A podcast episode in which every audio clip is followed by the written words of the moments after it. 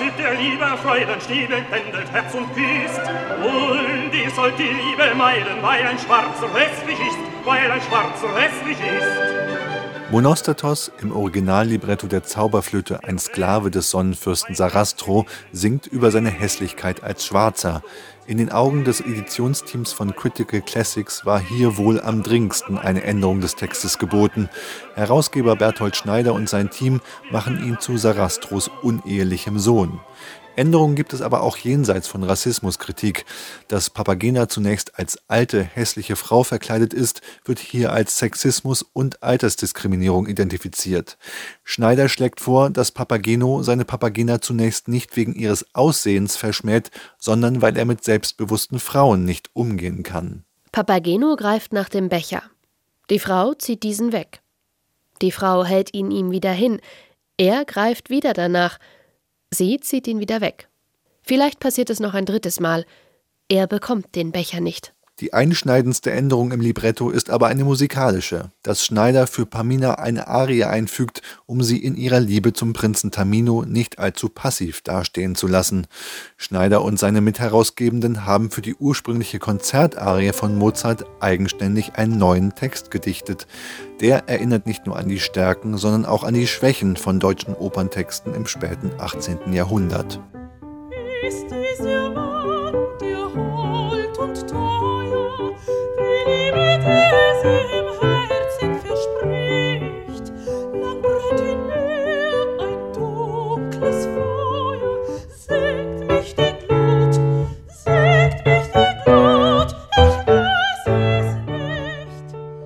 All das sind bereits keine textkritischen, sondern künstlerische Eingriffe. Das hat mit der Herkunft des Teams zu tun. Die meisten sind Opernpraktikerinnen und Praktiker. Berthold Schneider, der federführend ist, war viele Jahre Intendant der Oper Wuppertal. So jemand ist sich sehr bewusst, dass man die Zauberflöte trotz all ihrer Diffamierungen und Herabsetzungen nicht einfach aus den Spielplänen der Opernhäuser canceln kann. Schließlich wird das Stück jährlich weltweit im Durchschnitt von etwa 200.000 Menschen besucht. Für viele ist die Zauberflöte immer noch ein erster Zugang zur Gattung der Oper überhaupt. Gerade junges und neues Opernpublikum darf man, so die Sicht der Herausgebenden, nicht einfach vor den Kopf stoßen. Doch Schneider bekommt auch Gegenwind. Bernd Künzig etwa, Opernredakteur des SWR, ist schon im Hinblick auf die Grundanlage des Projekts skeptisch.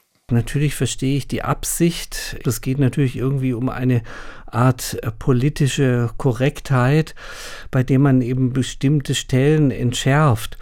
Das hat aber natürlich auch wirklich dramatische Konsequenzen, wie ich finde, auf die Inhaltsänderung. Zugegeben, die Zauberflöten-Edition schafft Einfallstore für Kritik. Wenn sich etwa Monostatos in seiner Arien nun nicht mehr als Schwarzer bezeichnet, sondern als Bastard, dann ist die gruppenspezifische Menschenverachtung nicht aus der Welt, sondern nur umgelenkt. In der Zauberflöte ginge es nun mal, sagt auch Bernd Künzig, um einen rein männlichen, politisch elitären Zirkel, angelehnt an die historischen Freimaurer der Mozartzeit. Zu diesem Zirkel dürften laut Mozart und Schikaneder nun mal bestimmte Menschen gehören und andere nicht. Ob ich das jetzt textlich ändere en Detail, indem ich aus bestimmten sprachlichen Begriffen, die wir als pejorativ ansehen können, die Grundtendenz der Zauberflöte ändere, das bezweifle ich. Am Ende bleibt natürlich dieser Männerbund bestehen und der ist eine bestimmte Art von Elite. Hinzu kommt natürlich auch noch, wenn wir an die Papageno-Figur denken, der Papageno ist sozusagen ja der Arbeiter, halb Vogel, halb Mensch der schafft diese Prüfungen ja nicht. Also er kommt ja nicht in diese elitäre Gesellschaft hinein, sondern er muss sich damit begnügen, dass er dann sein Weibchen bekommt, die Papagena, und damit muss er glücklich sein. Die entscheidende Frage ist weiterhin, ob man dem Publikum zutrauen kann, den ursprünglichen Text der Zauberflöte als einen historisch bedingten zu lesen, ungeachtet der überzeitlichen Botschaft der Humanität. Kinder, Jugendliche und Opernneulinge sind damit sicher oft überfordert. Sie gelten aber weiterhin als primäre Zielgruppe der Zauberflöte und das ist schon immer ein Missverständnis gewesen. Abzuwarten ist, ob sich dieses Dilemma durch die Neuedition auflösen lässt. Mit den geplanten weiteren Neueditionen, etwa von Bizets Carmen oder Bachs Johannespassion, hat sich Critical Classics viel vorgenommen.